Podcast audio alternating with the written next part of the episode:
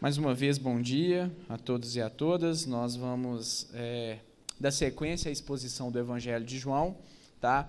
Prometo não demorar muito hoje, porque hoje é um dia especial, é o Dia das Mães e é um dia que nós temos que aproveitar bastante, né? Enquanto nós temos as nossas mães, né? E mãe é sagrado, mas depois a gente fala sobre isso, tá certo?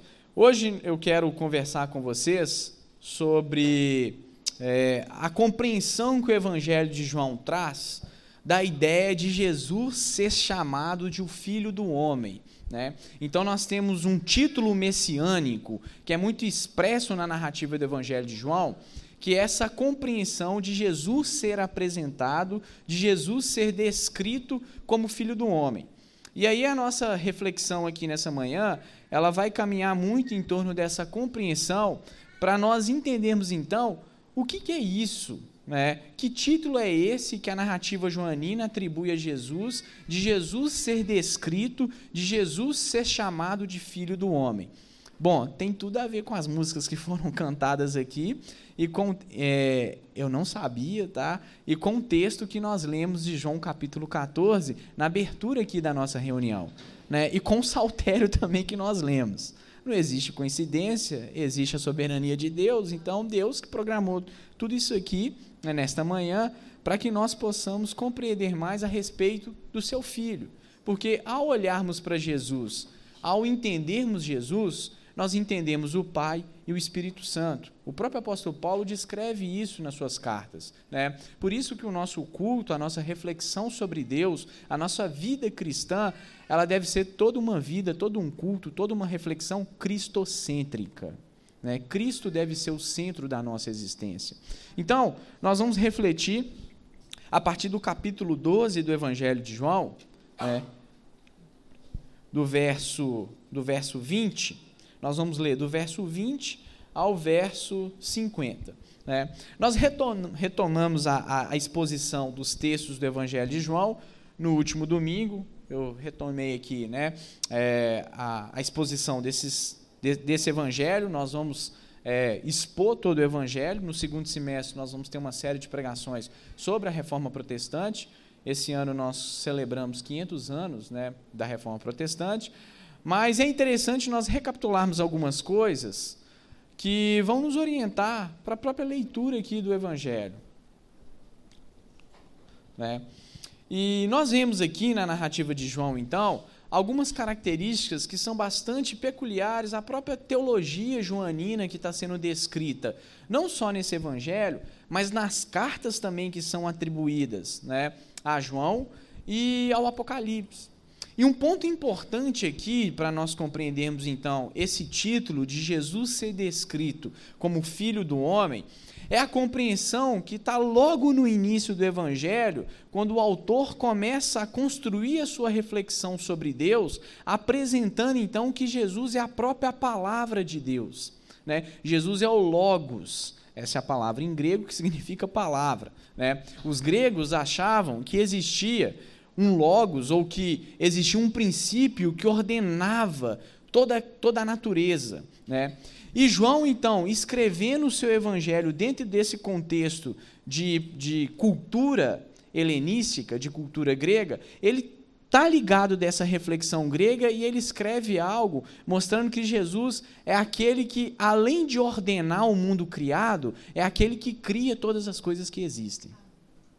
Né? Então Jesus ele vai ser apresentado como o hermeneuta do Pai, como aquele né, que traduz para mim, para você, como aquele que interpreta para a humanidade a palavra de Deus.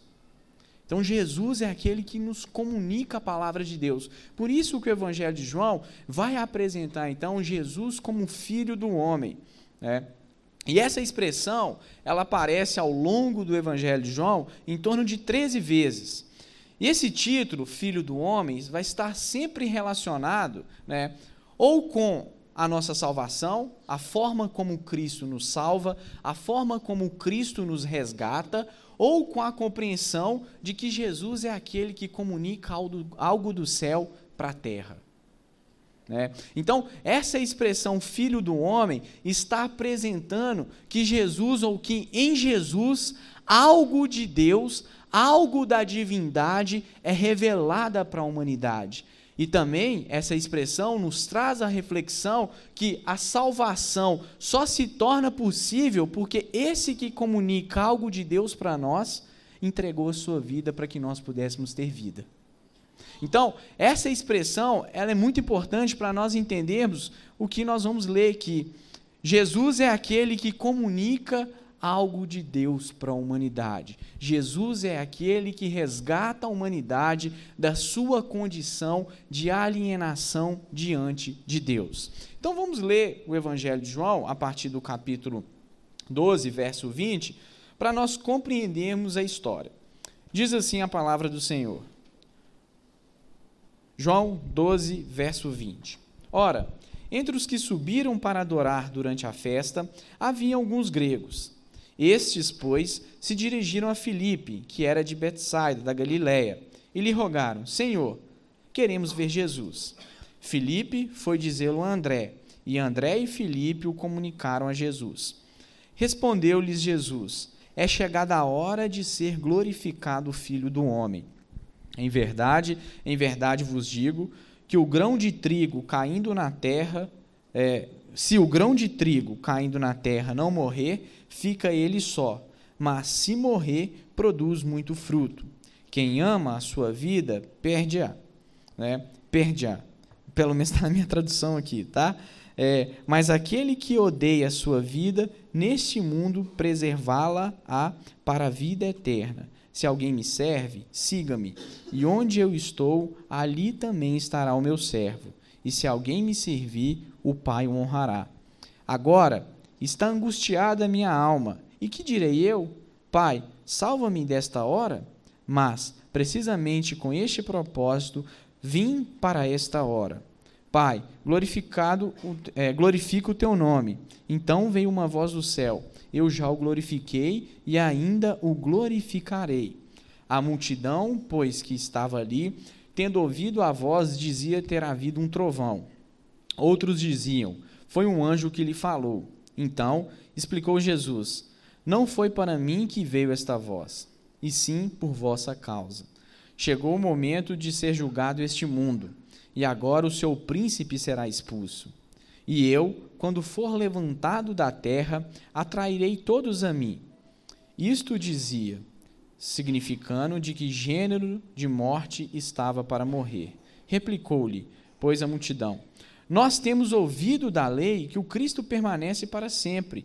E como dizes tu, se é necessário que o filho do homem seja levantado? Quem é esse filho do homem? Respondeu-lhe Jesus: Ainda por um pouco a luz está convosco. Andai enquanto tendes a luz, para que as trevas não vos apanhem. E quem anda nas trevas não sabe para onde vai. Enquanto tendes a luz, crede na luz, para que vos torneis filhos da luz. Jesus disse essas coisas, retirando-se, ocultou-se deles. E embora tivesse feito tantos sinais na sua presença, não creram nele, para se cumprir a palavra do profeta Isaías, que diz: Senhor, quem creu em nossa pregação e a quem foi revelado o braço do Senhor? Por isso, não podiam crer, porque Isaías disse ainda: Cegou-lhes os olhos e endureceu-lhes o coração, para que não vejam com os olhos, nem entendam com o coração, e se convertam e sejam por mim curados. Isto disse Isaías, porque viu a glória dele e falou a seu respeito. Contudo, muitos dentre as próprias autoridades creram nele, mas por causa dos fariseus não o confessavam, para não serem expulsos da sinagoga, porque amaram mais a glória dos homens do que a glória de Deus. E Jesus chamou, dizendo: Quem crê em mim, crê não em mim, mas naquele que me enviou. E quem me vê, né, e quem me vê a mim, vê aquele que me enviou. Eu vim como a luz para o mundo a fim de que todo aquele que crê em mim não permaneça nas trevas. Se alguém ouvir as minhas palavras e não as guardar, eu não julgo, porque eu não vim para julgar o mundo, e sim para salvá-lo. Quem me rejeita e não recebe as minhas palavras, tem, que, tem quem o julgue. a própria palavra que tenho proferido. Essa o julgará no último dia, porque eu não tenho falado por mim mesmo, mas o Pai que me enviou, esse me tem prescrito o que dizer e o que anunciar. E eu sei que o seu mandamento é a vida eterna. As coisas, pois, que eu falo, como o Pai me tem dito, assim falo. Vamos orar? Senhor, que neste momento o Senhor possa falar aos nossos corações por meio da pregação da tua palavra, Senhor. Nós te pedimos que teu Espírito venha ministrar no nosso coração as verdades do Evangelho de Jesus Cristo. Essa é a nossa oração, em nome de Jesus. Amém. Bom, essa história então, ela está na sequência da história que nós conversamos na semana passada. Nós vimos que no primeira, a primeira parte do capítulo 12 do Evangelho de João, Jesus ele é ungido por Maria. Né? Jesus ele sabia né, de que o Sinédrio tinha tramado a sua morte. Tá? Os fariseus, os principais fariseus, os principais saduceus se reuniram no intuito de impedir o crescimento de Jesus. Agora, então, a narrativa do Evangelho de João caminha né, para a descrição dos últimos dias da vida de Jesus. E nós estamos entrando agora num relato que é chamado o relato da paixão. Logo após então Jesus ter percebido, ter compreendido que o sinédrio tinha decretado a sua morte, e nós sabemos que Jesus é, não é pego de surpresa a partir desse decreto do Sinédrio, ele de antemão já sabia aquilo que iria acontecer com ele, entanto que em todo momento ele estava dizendo, ele estava falando, que era necessário que o filho do, que o filho do homem subisse para Jerusalém, padecesse na mão dos seus inimigos, morresse e ao terceiro dia ressuscitasse. Isso era o propósito de Deus que já tinha sido determinado e decretado antes da fundação do mundo. E aí depois nós vemos o próprio Cristo, então, entrando em Jerusalém. E nós vimos que uma multidão, né, vai na porta da cidade de Jerusalém e começa a saudar Jesus, começa a falar o que? Osana. A tradução dessa palavra, né, significa o quê? Né? Dá-nos a salvação. As pessoas estavam olhando para Jesus, estavam esperando que naquele momento Jesus viria libertar tanto politicamente quanto militarmente, a nação de Israel da dominação dos romanos. Eles achavam que Jesus iria estabelecer a guerra, entanto que um dos discípulos de Jesus andava com uma espada. E existia no contexto do primeiro século um dos partidos políticos e religiosos do judaísmo, os Zelotas, né, que faziam ou que fizeram a revolução no ano 66, né, e Jerusalém foi destruído no ano 70 do primeiro século. Por quê? Porque eles acreditavam que por meio da guerra, por meio da luta armada, o Messias ou a era messiânica iria ser estabelecida. Então os zelotas, né, eles andavam com, com um punhal e com uma espada debaixo das suas roupas, e eles estavam no meio da população de Jerusalém, e quando eles avistavam um soldado romano, eles esfaqueavam por trás do soldado romano, saíam correndo para quê? Para o caos ser o quê? Instalado. E aí Jesus, ele entra então montado no jumento. E nós vimos o quê? Que o jumento representa a própria crítica que o evangelho quer estabelecer aos poderes que são é, que o ser humano constitui. Jesus está mostrando o quê? Né? Que os valores ou que o reino dele não é deste mundo ou não vem deste mundo. Ali é uma crítica aos poderes romanos e aos poderes da sociedade judaica do primeiro século. Né? Ao entrar sobre o montado no jumento, teve um cara que disse que o jumento seria a BMW na época. Né? Longe disso, tá, irmãos? Eu não posso falar aqui o que eu penso sobre isso, mas longe disso. Tá? Ao entrar montado no jumento, Jesus está decretando que ele veio declarar a paz, não a guerra. Porque um rei, ele, quando ele ia estabelecer uma guerra, ele entrava numa cidade montada a cavalo. E aí nós vimos então a crítica que o evangelho estabelece aos poderes políticos daquela sociedade, mostrando o que que todo o poder humano diante de Deus é destituído, porque o único que tem poder sobre todas as coisas é Jesus Cristo. E agora então nós vemos que depois de Jesus ter entrado na cidade de Jerusalém, a história da sequência a partir do verso 20 do Evangelho de João, no intuito de mostrar o primeiro ponto que eu quero apresentar para vocês, que a glorificação, né, o, o, os primeiros versículos aqui do, da parte, a partir do verso 20 do Evangelho de João, nos mostram o quê? Né? Que por meio da sua morte, Jesus vai ser glorificado pelo seu Pai. É por meio da paixão, é por meio do sofrimento que o Cristo será exaltado, que o Cristo receberá de novo a glória que ele tinha antes de se encarnar. E aí, o verso 20 começa assim: Ora, entre os que subiram para, confere aí na sua Bíblia. Ora, entre os que subiram para adorar durante a festa, havia alguns gregos. E estes, pois, se dirigiram a Filipe, que era de Betsaida da Galiléia, e lhe rogaram: Senhor, queremos ver Jesus.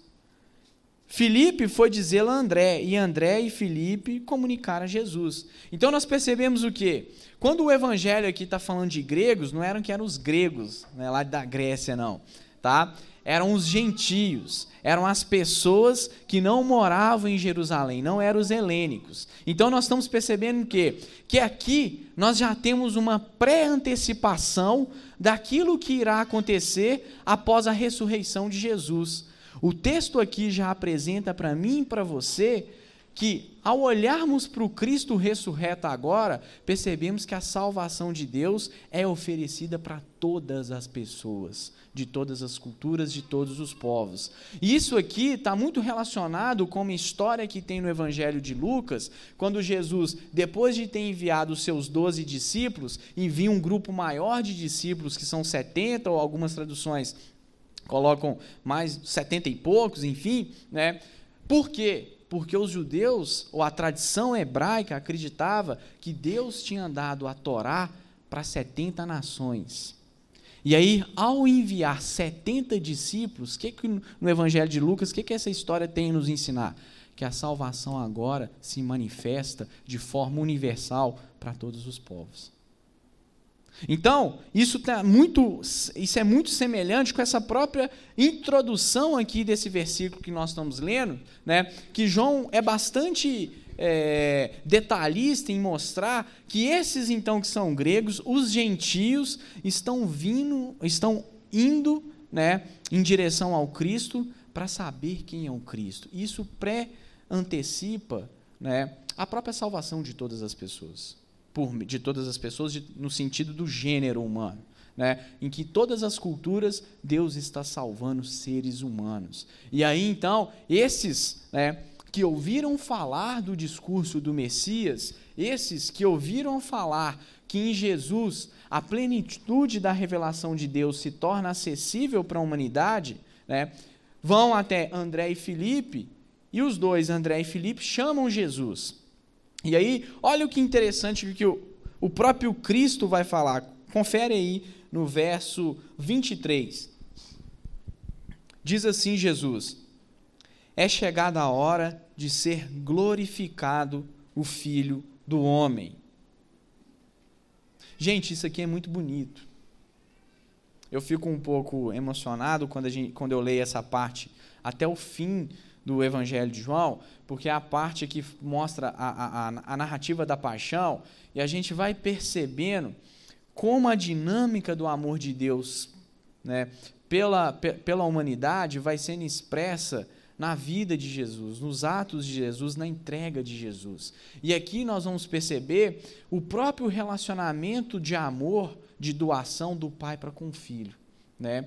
E é muito bonito a gente ver, porque quando o texto fala assim, quando o próprio texto está apresentando o Cristo dizendo, olha, é chegada a minha hora, né? a ideia aqui é do kairos, que é a palavra em grego que significa o tempo oportuno da salvação de Deus. Chegou o momento aonde que os inimigos de Deus serão plenamente derrotados na cruz.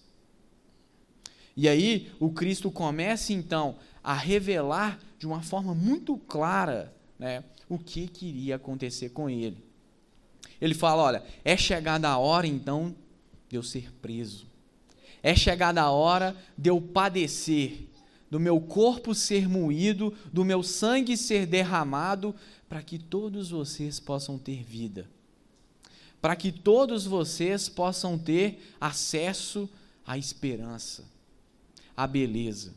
Né? E aí o texto mostra então que Jesus é muito claro nesse discurso. Se nos outros evangelhos, nos evangelhos sinóticos, por exemplo, nós vemos uma construção gradativa de mostrar né, a, a missão de Jesus de uma forma assim, muito às vezes, né, Jesus ele é apresentado como Messias, às vezes Jesus pede para que aquele que curou não revele a identidade dele. No Evangelho de João a gente não vê isso, a gente já vê uma nítida é, manifestação de uma revelação de Jesus como Deus. O autor já parte desse princípio. E é interessante, então, nós percebemos essa orientação, esse discurso de Jesus. Olha, é chegada a minha hora, aonde que todos os poderes que os seres humanos estabeleceram serão destronados, aonde que todos os inimigos e todos os adversários de Deus serão destruídos, aonde que a vitória do povo de Deus há de ser manifestada. Que hora é essa? A hora da minha morte a hora da minha entrega. Né? A hora em que eu irei né, me colocarei, Jesus dizendo, no lugar de vocês na cruz, para que todos vocês possam ter vida eterna, vida em abundância. E aí Jesus, refletindo sobre a questão, fala o seguinte: olha, né, isso aqui que vai acontecer comigo, confiram aí na Escritura, na, na Bíblia, né? Isso aqui que vai acontecer comigo, ele utiliza a ilustração do grão. Se o grão de trigo, no verso 24, caindo na terra não morrer, fica ele só. Mas se morrer, produz muito fruto. Jesus está falando dele mesmo. Ele está mostrando para mim, para você, para os primeiros é, que ouviram essa mensagem, né, que por meio da sua morte, por meio da sua glorificação na cruz, a salvação de Deus é infundida para que muitos possam ter vida, para que muitos possam crer. Gente, isso é maravilhoso. Isso é belo. Porque isso nos traz a dimensão de que Deus fez algo por nós. Deus está agindo né, em nossa, ou está vindo em nossa direção para nos resgatar da nossa condição de morte. E ao olharmos para Jesus, nós percebemos que, de fato, na vida de Jesus, na sua encarnação, né, no seu ministério, na sua morte e na sua, na sua ressurreição, é isso que vai ser realizado. E a morte de Jesus, ela tem como decreto final mostrar para mim e para você né, como vai ser o final da história. O eterno, ao entrar no tempo, né, ao juntar sobre si, no momento que Cristo encarnou, ao juntar sobre si o céu e a terra, Jesus mostra para mim e para você, no meio da história, como será o final da história. Ao dizer, é chegada a hora, e posteriormente ao dizer, estar tudo consumado, o Cristo está nos mostrando o quê? Que a vida eterna se torna acessível a nós por meio da sua face que a salvação de Deus se manifesta para mim e para você por meio da morte de Deus. É. Por isso, então, que o texto vai dizer que aqueles que amam a sua vida, que aqueles que buscam né, é, colocar a sua vida acima dos interesses do reino de Deus, esses não compreendem essa mensagem. Esses não entendem, porque quando o Cristo assalta o seu coração, quando Jesus se aproxima de você, né, a sua vida, ou você não constrói mais um interesse, ou deveria, ou não deveria né, construir, né, uma vida que se interessa muito mais nas coisas materiais ou nos seus, nos seus próprios desejos. Você busca o reino de Deus acima de qualquer coisa. Por isso que a oração dominical, a oração do Pai Nosso, ela começa o quê? Pai Nosso que está nos céus e depois o quê? Seja feita a tua vontade. E aí em outro texto dos evangelhos, Jesus fala que, olha, buscar em primeiro lugar o quê? O reino dos céus, ou o reino de Deus. Porque aqueles que de fato amam a Jesus e desprezam a sua vontade, buscam a vontade de Deus para suas vidas. E a narrativa do Evangelho diz que a vontade de Deus é boa, perfeita e agradável. Não tem como nós queremos construir um relacionamento com Deus amando os nossos desejos, amando a nossa própria vida e colocando ela acima do próprio Deus e do seu próprio reino. Jesus está denunciando isso aqui. Jesus está dizendo assim: olha, aqueles dos quais né, meu sangue cairão sobre eles, né, aqueles dos quais eu irei regenerá-los, esses são aquelas pessoas que buscam, em primeiro lugar, o reino dos céus. Eles não confiam nas forças dos seus braços, porque esses sabem né, que todo o mérito, que toda a suficiência é de Cristo. Né? Jesus aqui não está partindo, né, não está desenvolvendo uma teologia do suicídio. Ah, então a gente tem que morrer, né? Não é uma teologia da loucura, da esquizofrenia, teologia 22, né? Não é isso não. Né? Jesus está falando o quê? Que o Cristo, ele tem que ser o centro da nossa vida e que toda a nossa vida deve girar em torno da vontade de Deus. Né? É aquela ideia que o nosso eu deve morrer para que o Cristo prevaleça sobre a nossa vida, para que o Cristo resplandeça na nossa face. E aí então ele fala isso: olha, aquele que ama a sua vida, confiram aí no texto bíblico. Né? Em verdade, em verdade é, depois de nós lermos isso, né, aí no verso 25: quem ama a sua vida, perde-a. Por quê? Porque a gente só pode ter vida se de fato a gente amar o autor e, o, o autor e aquele que nos dá a vida, Jesus Cristo. E é interessante que na compreensão da narrativa dos textos de Gênesis, né, e depois na leitura que o Novo Testamento irá realizar desses textos, o Espírito de Deus vai ser descrito como Espírito que dá a vida. E o Espírito enviado pelo Filho para que nós pudéssemos ter o quê? Vida. Né? O nosso Deus, meu irmão e minha irmã, é um Deus de vida, não é um Deus de morte. Por isso que não dá para a gente construir uma teologia escapista, uma teologia do suicídio. Mas o que o texto está nos chamando a atenção é que nós temos que nos desprender das nossas vontades, dos nossos desejos.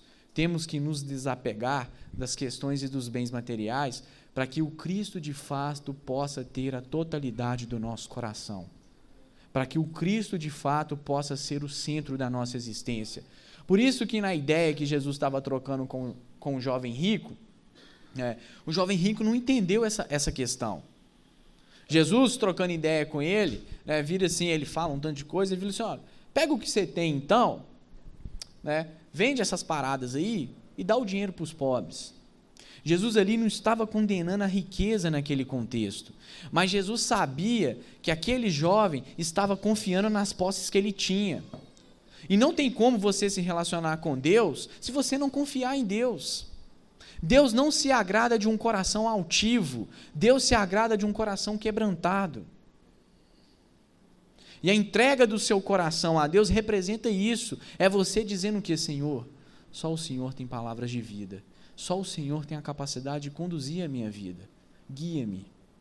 Mesmo, Senhor, que eu passe né, pelo vale da sombra da morte, eu não vou temer, Senhor, porque eu sei que o Senhor está comigo.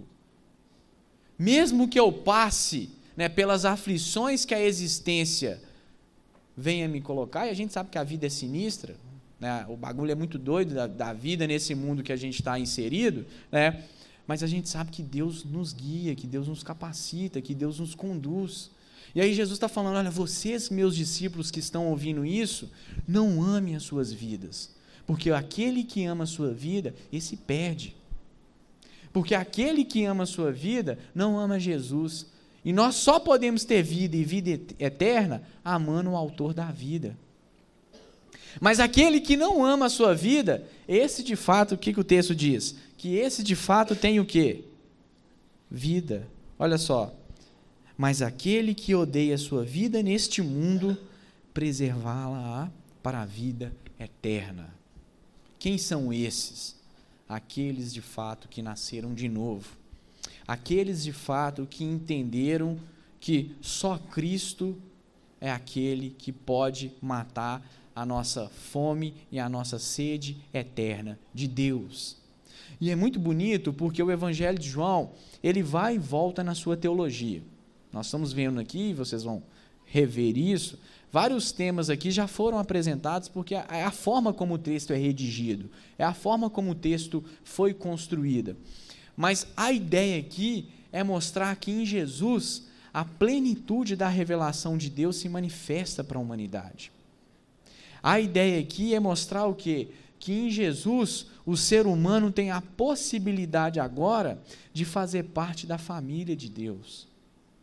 Né? E isso é muito bonito, porque nós vemos o que? João, ele tem essa preocupação de mostrar toda a suficiência de Cristo.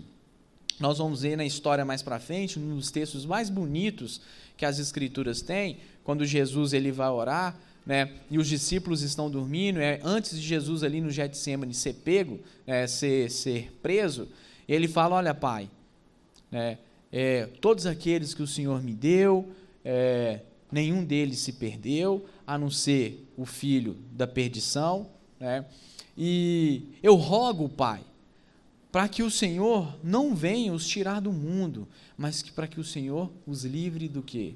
Do mal.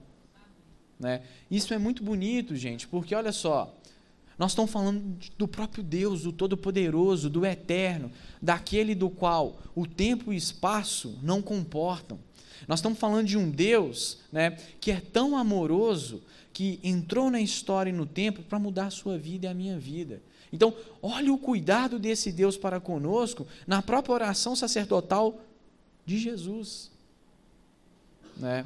Olha aqui, o próprio Jesus expressando o seu cuidado, nós vamos ver, é, a, nós vamos expor a, as outras partes aqui do que nós lemos, né? e o próprio Jesus falando que, olha, é necessário que eu morra para que, ter, para que muitos tenham o quê? Vida. Isso é graça, irmãos. É. Isso é a disposição do coração de Deus em amar aqueles que não mereciam ser amados.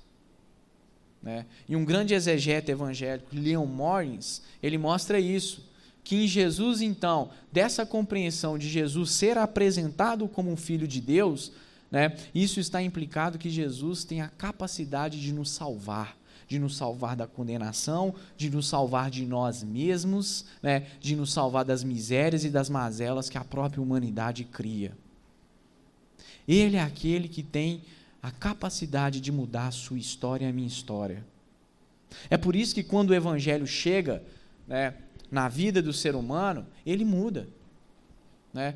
Quantas histórias nós já ouvimos e eu já vi de pessoas que outrora tinham uma vida totalmente detonada, totalmente destruída. O cara era alcoólico, batia, bebia pra caramba, batia nos filhos, batia na mulher. E quando o evangelho chega, a vida daquele cara é totalmente transformada é totalmente modificada. Quem faz isso é Jesus. Né? Olha para a sua vida, olha para a sua história e analise aí como a sua história, a sua vida era antes do Cristo ter assaltado o seu coração. Olha como a sua vida era sem sentido, sem beleza. Olha como você se encontrava perdido. E olha agora como Cristo te alcançou e te deu uma direção e mudou a sua vida. A evidência de fato da salvação na vida do indivíduo, além da fé, do amor, da esperança, é a mudança do caráter.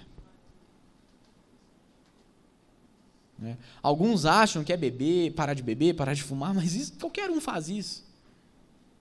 Mas mudar caráter, não. Quem faz isso é só o Espírito Santo de Deus. Né? E aí, Jesus está nos chamando a compreendermos isso. A hora é chegada o reino de Deus está sendo estabelecido. Né? Então, é interessante nós percebemos, porque depois aqui nós ouvimos o que? O próprio texto falar aqui, que vem uma voz do céu e fala o que? Vamos ler aqui, para a gente compreender isso. A partir é, do verso. Antes, né, no verso 27, Jesus ele fala que ele estava angustiado, então a gente tem dois momentos na narrativa dos evangelhos que nós percebemos então uma certa angústia de Jesus. Esse momento aqui, o um momento né, no Getsemane, são momentos distintos na narrativa dos evangelhos. E aqui a gente vê o quê? Por que, que Jesus se encontrava angustiado, meus queridos? Porque Jesus já estava pressentindo aquilo que iria acontecer com ele. Ele ia ser traído, ele ia ser entregue, ele ia ser entre, é, o Judas iria né, denunciá-lo para os seus inimigos, ele iria ser preso, torturado, acorrentado, iria receber chibatada, iria ser humilhado, né, iria ser pregado no madeiro. E ele já estava pressentindo também a ira do Pai que ia ser derramada sobre ele na cruz. Por isso que na cruz, nós já falamos isso aqui, ele diz: Eli, Eli, lamax sabactame, Deus meu, Deus meu, por que me desamparastes?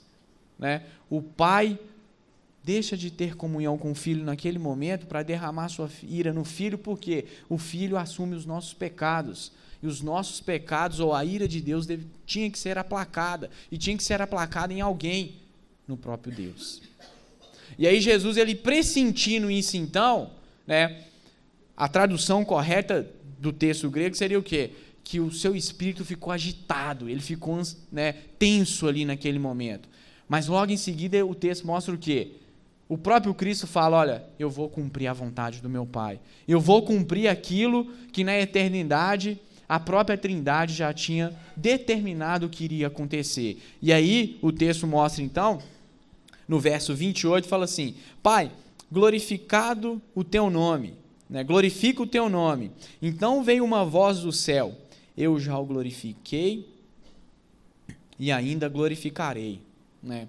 O que, que o pai está dizendo aqui?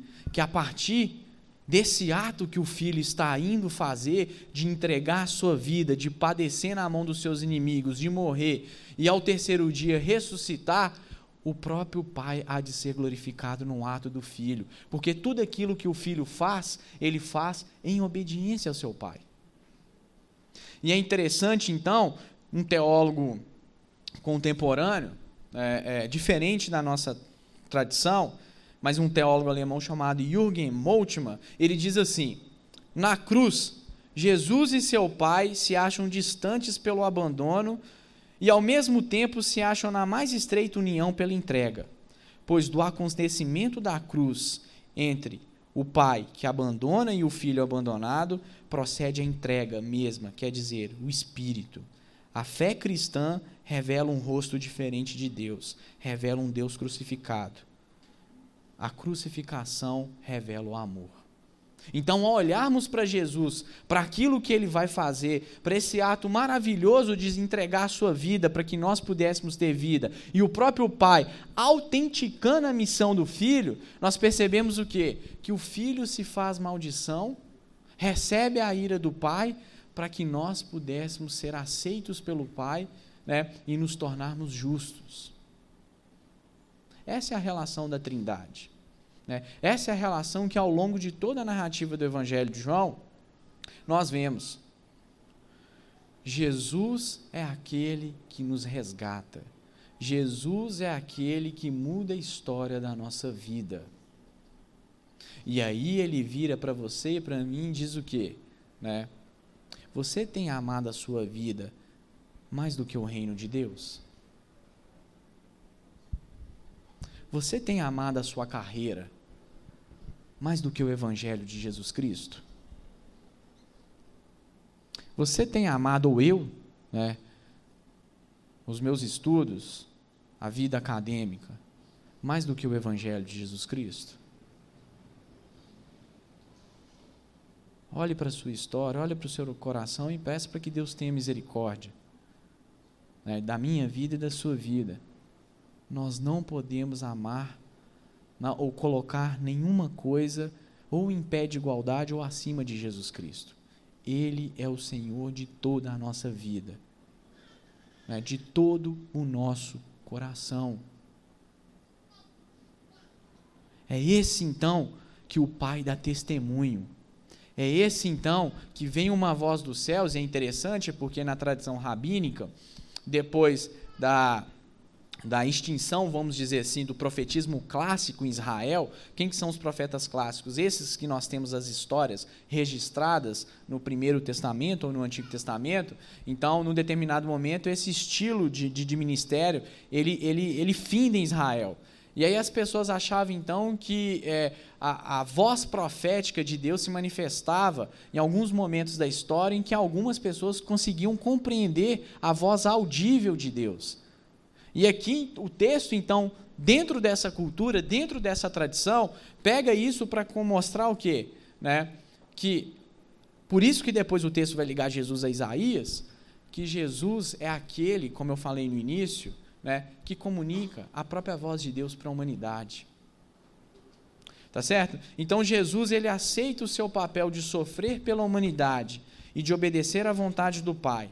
O Pai é glorificado naquilo que o Filho faz, e é por meio daquilo que o Filho faz que nós também seremos glorificados pelo Pai de Jesus.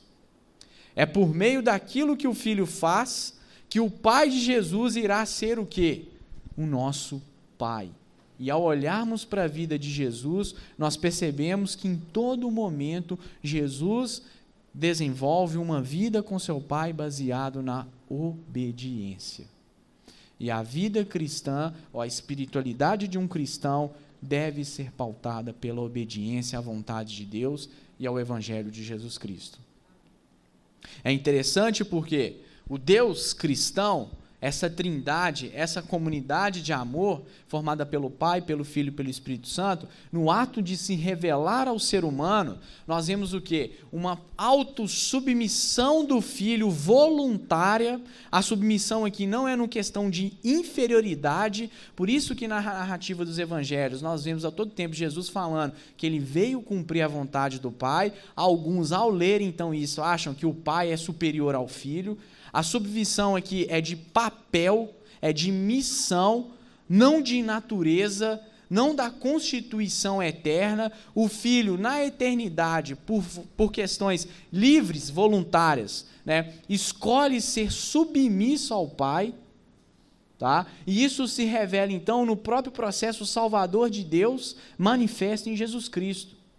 Então, por isso que a gente vai ver, olha, eu vim cumprir, Jesus falando, eu vim cumprir a vontade do meu Pai. Não é que Jesus é inferior ao seu Pai, eles, eles partem, eles têm, né, o que eu vou falar posteriormente, a mesma natureza. Né? Só que no ato de Deus salvar o ser humano, cada uma das três pessoas da Trindade tem um papel. E o papel do filho é ser enviado pelo Pai e ser submisso a esse envio do Pai para comunicar para a humanidade o amor do Pai. E aí Jesus então é glorificado pelo Pai. E nós, aqueles então que não amam as suas vidas, aqueles então que escolhem andar né, no caminho do Evangelho, aqueles então que são direcionados pelo Espírito de Deus, né, a olhar as palavras de Jesus e a viver as palavras de Jesus, esses também vão ser glorificados. Porque para esses Deus preparou a eternidade. Então, meu irmão e minha irmã, guarde essas palavras no seu coração. Não ame mais a sua vida no intuito, não é que você vai viver agora, ah, então esculachei, a vida é louca mesmo, né? é um trem desgovernado, eu vou viver dessa forma. Não é isso não, deixa a vida me levar, não é isso não.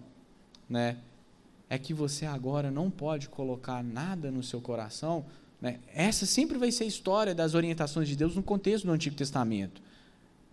É, você não pode colocar, colocar nada no seu coração que tire a centralidade de Cristo da sua vida. Né? Por que, que o povo de Israel, num determinado, em do, principalmente em dois momentos da história de Israel, 586 a.C., quando os babilônicos vêm e levam o reino do sul cativo, em 722 a.C., quando os assírios vêm e levam o reino do norte cativo, por que, que acontece então o exílio? Porque a nação de Israel colocou outros supostos deuses no lugar do Senhor, no lugar de Yahvé. Isso é idolatria. A idolatria está relacionada com qualquer coisa que você venha colocar no seu coração que não seja Deus, que não seja Cristo. O carro, o time de futebol, os filhos, né, a viagem né, não sei, qualquer coisa que tire a suficiência e a centralidade de Cristo do seu coração. É. Então, por isso que Jesus, olha, aqueles de fato que acharam a vida são aqueles que perderam a sua vida. Porque são aqueles que abriram mão né, das suas vontades e entenderam né, o sacrifício do próprio Cristo. Entenderam que a hora é chegada. Entenderam que na morte de Jesus, a manifestação da glória de Deus se torna visível à humanidade. Vivam, né, eu e você, nós devemos viver a nossa vida com essas orientações, com essa direção.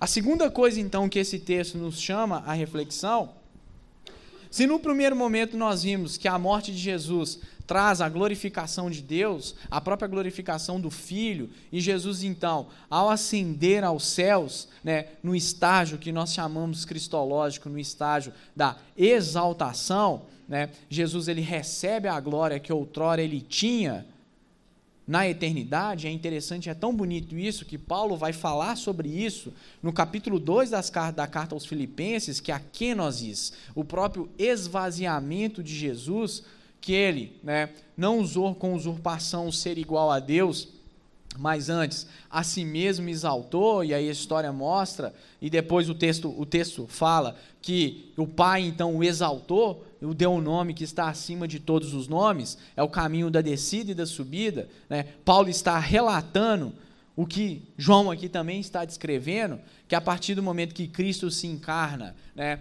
ele se encarna na própria auto-humilhação de Deus, no próprio auto-esvaziamento de Deus em Jesus, Cristo abre mão da sua glória, abre mão de todo o seu poder, no intuito, no seu poder que ele tinha outrora na eternidade, para viver e conviver no meio de uma humanidade pecadora, e por meio da sua morte e da sua ressurreição, Cristo então é exaltado aos céus. Nós vemos agora então a compreensão de que essa própria morte de Jesus traz julgamento para o mundo. Automaticamente, né, pelo fato do Cristo morrer e ressurgir dos mortos e decretar de forma plena a consumação da história né, e a salvação da humanidade, ele decreta também a condenação. É claro que uma coisa que nós precisamos entender quando nós estamos falando de condenação e quando o Novo Testamento fala de condenação, que às vezes a nossa mentalidade é muito mais romana do que de fato bíblica. Né? Os romanos que vão desenvolver na história do Ocidente, ou na história ocidental, muito essa compreensão que a condenação ela está ligada, no primeiro momento, com punição. Né? Como se fosse o primeiro ato de Deus. O primeiro ato de Deus não é a punição, é a salvação. Como consequência disso, é o que o texto vai dizer, aqueles que não estão na luz vão estar o quê? nas trevas. Então, como consequência da salvação, o primeiro ato de Deus, a punição entra na história. Lembre-se, se nós pegarmos os profetas bíblicos, todos eles, ao anunciarem o juízo de Deus, sempre proferiam no final que, olha, mas se vocês se arrependerem, Deus é justo, Deus é longâmino. Né? E mudar a história das suas vidas. Então, o primeiro ato de Deus é sempre baseado no amor.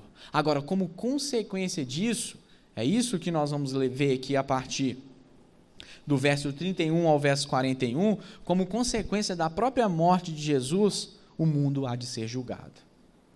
Se nós lemos na introdução, no, nos primeiros capítulos do Evangelho de João, Jesus falando, a narrativa de João, é, mostrando que Jesus estava dissertando, estava falando que ele não veio para julgar o mundo, nesse primeiro estágio da sua vinda, o estágio da humilhação, da qual ele vem como servo sofredor, agora nós vemos a narrativa descrevendo o quê? Que automaticamente, ao morrer e ao ressurgir dos mortos, né, o mundo há de ser condenado. Por quê? O mundo não ouviu Deus sendo revelado por meio do seu Filho. E aí, se nós conferirmos aqui na Escritura, dá uma olhadinha muito rápida aí, né? A partir do verso 31, fala assim: Chegou o momento de ser julgado este mundo, e agora seu príncipe será expulso. Né? É interessante a gente perceber a própria fala de Jesus aqui. A morte de Jesus, ela implica no próprio julgamento de toda a sociedade humana, que se encontra em rebelião, é essa expressão que Paulo vai utilizar em Romanos capítulo 1, 2, 3, em rebelião contra o seu Criador. O mundo pensou que estava julgando Jesus ao decretar a morte de Jesus. Mas era o contrário. A cruz de Jesus que estava julgando o mundo. Olha que paradoxo. Né? E aí o texto fala então que o mundo vai ser, estar sendo julgado e que o príncipe desse mundo é uma terminologia que aparece em algumas literaturas judaicas do primeiro século, né? que o príncipe desse mundo, Satanás, Boitatá, seja o que você quiser denominar, Zé Pilintra, não sei, né? esse né, que acha que tinha poder a derrota dele vai ser plenamente decretada na cruz. E é algo importante nós observarmos que com a própria instituição da igreja por meio de Cristo, o poder de Satanás é restringido. Satanás não age mais no mundo da forma que ele agia outrora. Cristo limitou o poder dele. Né? E aí, o texto então vai mostrando que que decreta, o decreto final sobre aquilo que irá acontecer com o próprio Satanás é, é carimbado na morte de Jesus. Então, a morte de Jesus implica na derrota do mal, do reino das trevas, dos poderes humanos que desumanizam o ser humano, na própria derrota de Satanás.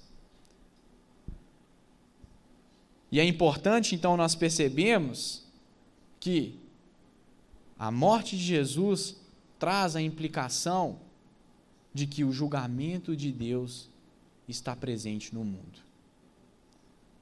Né? De que Deus, ou que nada passa desapercebido aos olhos de Deus. É nesse momento, então, onde que o Cristo irá retornar, de fato, é, os cristãos, principalmente os cristãos de tradição evangélica, acreditam nisso, aonde que Deus irá né, julgar todos os atos de injustiça que aconteceram na história da humanidade. Por isso que a vingança é de Deus. Né? E aí, continuando a leitura, se nós formos para o verso 32, fala assim: E eu, quando for levantado da terra, atrairei todos a mim mesmo. Jesus falando que, olha, quando o meu corpo estiver sendo pregado ali naquele madeiro, quando eu estiver sendo ali é, é, exposto de forma é, ridícula para toda aquela sociedade, né, quando o meu corpo estiver levantado, eu estou agregando em mim, atraindo como um imã né, aqueles que de fato receberão a vida eterna. É por isso que Paulo, então, na carta aos Colossenses, fala que em Jesus Deus reconciliou consigo o quê? O mundo todas as coisas. É. E aí, se nós acompanharmos mais a leitura do texto, confere aí, no verso 33, é, fala assim: olha, isto dizia significando de que gênero de morte estava para morrer. Replicou-lhe, pois, a multidão: Não temos ouvido da lei que o Cristo permanece para sempre? Como dizes tu se é necessário que o filho do homem seja levantado? Quem é esse filho do homem? Então, aquelas pessoas ali não estavam de novo entendendo aquilo que Jesus estava falando. Porque a crença dominante, como eu falei na semana passada, a crença dominante que permeava o imaginário né, dos partidos judaicos, principalmente dos fariseus, no contexto do primeiro século, era que o Messias não poderia morrer. Não tinha essa compreensão na teologia judaica, né, ou na, na teologia ali que os rabinos desenvolviam, que o Messias iria morrer. O Messias é o libertador. O Messias é aquele que veio reestabelecer a visão mais dominante, o trono outrora de Davi. É aquele que vai fazer com que a nação de Israel, de forma plena, ressurja. E aí, Jesus aqui está subvertendo essa compreensão, está nos trazendo uma nova compreensão de fato do qual que, de qual é a sua identidade messiânica. O Messias vai morrer. E é por meio da morte do Messias que o reino de Deus é inaugurado na história da humanidade, ou é de fato concretizado na história da humanidade. É. E aí nós vemos então que nem mesmo, nem mesmo aqueles que estavam mais próximos de Jesus, os seus discípulos, ainda entenderam isso aqui não. Eles vão compreender de fato a identidade messiânica de Jesus quando Cristo aparecer para eles ressurreto. E mesmo assim, né, Tomé duvidou. Então, a compreensão é que Jesus é aquele que traz a luz de Deus que ilumina a vida humana. Nós vamos ver, ele é a luz. O próprio Evangelho de João descreve e apresenta Jesus como a luz, como a luz que dissipa as trevas que outrora habitavam no nosso coração. E aqueles que estão com Jesus estão na luz. E aqueles que não estão com Jesus estão nas trevas. Esses são os paralelismos que a estrutura do Evangelho de João nos apresenta. A luz relaciona ou está relacionado com a vida. As trevas está relacionada com o quê? Com a morte. E a história então fala que, olha, replicou é, isto, é, é, se, se nós vemos aqui no verso 35. Respondeu-lhes Jesus: Ainda por um pouco a luz está convosco. Andais enquanto tende a luz, para que as trevas não vos apanhem. E quem anda nas trevas não sabe para onde vai. Enquanto tendes a luz, crede na luz, para que vos torneis filhos da luz. Jesus lhes disse essas coisas, retirando-se, ocultou deles. Jesus estava dizendo: crê em mim, que eu sou a própria luz de Deus. Eu sou aquele que tira a escuridão né, que outrora cegava a humanidade. Eu sou aquele que comunica o brilho de Deus para a humanidade. E você e eu só temos a possibilidade de sermos filhos de Deus se de fato a luz de Deus alcançar a nossa vida. Né? Se de fato o Cristo entrar na nossa história. Porque é só a partir desse ato então que o Pai de Jesus nos adota. E aí a história continua então mostrando o quê?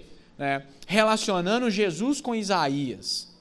Mostrando que aquilo que Isaías tinha profetizado lá no século 8 antes de Cristo, né, se cumpre agora. Que muitos não iriam crer na mensagem do Messias.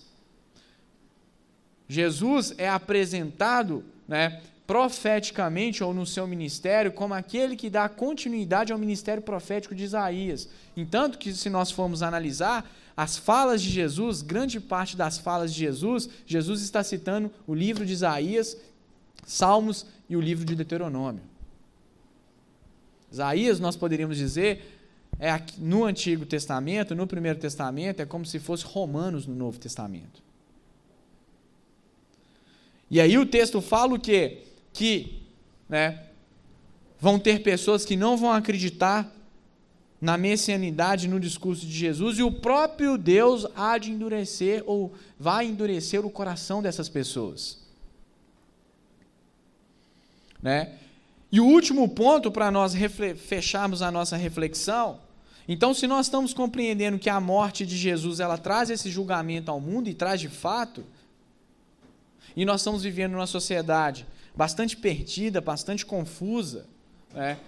aonde que é, nós não vemos mais um, certas utopias de uma forma coletiva dominando a vida das pessoas de trazer esperança para um mundo melhor. Isso foi muito fragmentado com o processo da globalização, principalmente na década de 90, né? Outrora, essa era a esperança do mundo pós-Segunda Guerra Mundial, principalmente com a constituição da OTAN, da ONU, enfim, pelo menos no mundo ocidental, e nós vemos hoje esses valores totalmente fragmentados. Nós não vemos mais ideais na juventude, né? a não ser de grupos específicos, de mudança coletiva da nação, de mudança coletiva do mundo, cada um manifesta agora pelo seu interesse. Né? Nós vemos aqui que o próprio Deus vai julgar, vai restabelecer a ordem outrora que havia no mundo, a beleza outrora que havia na criação boa de Deus. Né? Então, meu irmão e minha irmã, acredite e confie nessa palavra de fato. Você é absolvido por Deus porque o próprio Deus te salvou, o próprio Deus te restaurou. Né? E o último ponto, então, que eu quero falar para vocês, que está do verso 44 ao verso 50, é, crer em Jesus é crer que ele foi enviado pelo seu Pai. Se a gente olhar aqui no verso 44, diz assim: E Jesus clamou, dizendo: Quem crê em mim, crê não em mim, mas naquele que me enviou. E quem me vê a mim, vê aquele que me enviou. É. E aqui nós podemos ver mais uma vez a própria relação trinitária sendo exposta. A trindade é a visão cristã de Deus, onde que existe um Deus né, que subsiste na figura do Pai, do Filho e do Espírito Santo, três pessoas distintas, né, mas se tornam um porque têm a mesma natureza, têm a mesma, poderíamos dizer, a mesma constituição, eles são coeternos. Eles têm os mesmos atributos, o mesmo amor, a mesma comunhão, a mesma igualdade. Não existe superioridade entre as três pessoas da Trindade. E na Trindade, quem tem o papel em todo momento de revelar o Pai é o Filho. Em todas as culturas, Deus está se revelando, e quem está revelando Deus é Jesus Cristo. Por mais que as pessoas não tenham contato com a Bíblia, por mais que as pessoas não tenham contato com a história de Jesus, quem salva sempre foi Jesus. Então, é papel do filho revelar o Pai. É papel do filho, então, mostrar né, nesse, nessa relação amorosa que ele tem com o Pai e com o Espírito, o amor do Pai para com o mundo criado e para com os seres humanos que são criados à sua imagem e semelhança. Então, por isso que o texto mostra que, olha, quem crê nas palavras de Jesus está crendo né, no Pai de Jesus. E a vida eterna só pode ser alcançada por nós, vamos dizer dessa forma, se de fato o Pai de Jesus se torna o nosso Pai. Por isso que o Evangelho de João fala o quê? Se você quer ver o Pai de Jesus, se você quer ver o próprio Deus, olhe para o Filho de Deus. Jesus é o rosto humano de Deus. Jesus é a autocomunicação de Deus para a nossa vida. Por isso que num discurso mais teológico nós dizemos o quê? Jesus é a revelação especial de Deus para a humanidade. Ele é a revelação plena de Deus. Se outrora Deus vinha se revelando de forma progressiva na história para trabalhar para com que o ser humano né, é, viesse a entender o próprio envio do seu filho, agora em Jesus nós vemos a plenitude de Deus sendo manifesta a nós. Né? Ao olharmos para Jesus, ao ouvirmos Jesus, ao aderirmos ao ensino de Jesus, nós estamos aderindo ao próprio Deus. Jesus é a comunicação do próprio amor de Deus para mim e para você. Ele então é aquele que vai ser descrito como Salvador do mundo. Ele é aquele que nos dá vida. Ele é aquele que vai ser chamado como Cordeiro de Deus, né, que tira o pecado do mundo. Deus, por meio de Jesus, nos oferece a vida eterna. E o verso 46 diz assim: eu vim como a luz para o mundo, a fim de que todo aquele que crê em mim não permaneça nas trevas. Se alguém ouvir as minhas palavras e não as guardar, eu não julgo, porque eu não vim para julgar o mundo, e sim para salvá-lo. Quem me rejeita e não recebe as minhas palavras, tem quem o julgue, a própria palavra que tenho proferido. Essa o julgará no último dia. Né? Porque eu não tenho falado por mim mesmo, mas o Pai que me enviou, esse me tem prescrito o que dizer e o que anunciar. E sei que o seu mandamento é a vida eterna. As coisas, pois, que eu falo, como o Pai me tem dito, assim falo. Então, o que, que Jesus está dizendo aqui? Né? Jesus está dizendo que automaticamente a sua palavra, e ele é a própria palavra de Deus, ele é o próprio hermeneuta de Deus. Jesus é descrito no Evangelho de João como a própria sabedoria de Deus. Ele é um novo né, mestre de sabedoria, né, que por meio dos seus ensinos tira a humanidade da escuridão e leva a humanidade para o caminho da reflexão, para o caminho da luz, que é o caminho da vida eterna. E a vida eterna está associada com a vida que nós teremos quando o reino de Deus for plenamente estabelecido. Essa vida para o Evangelho de João começa a partir do momento que o Cristo entra na sua história. Essa vida começa a partir do momento que, de fato, você entrega a sua vida para Jesus. E nós vamos desfrutar plenamente a eternidade quando nós ressurgimos do mor dos mortos. É. Então, que Jesus Cristo possa ser o centro de toda a sua vida, que você venha entender isso. Ele é o Filho do homem, ele é aquele que te salvou, ele é aquele que comunica algo de Deus para mim e para você. Vamos orar?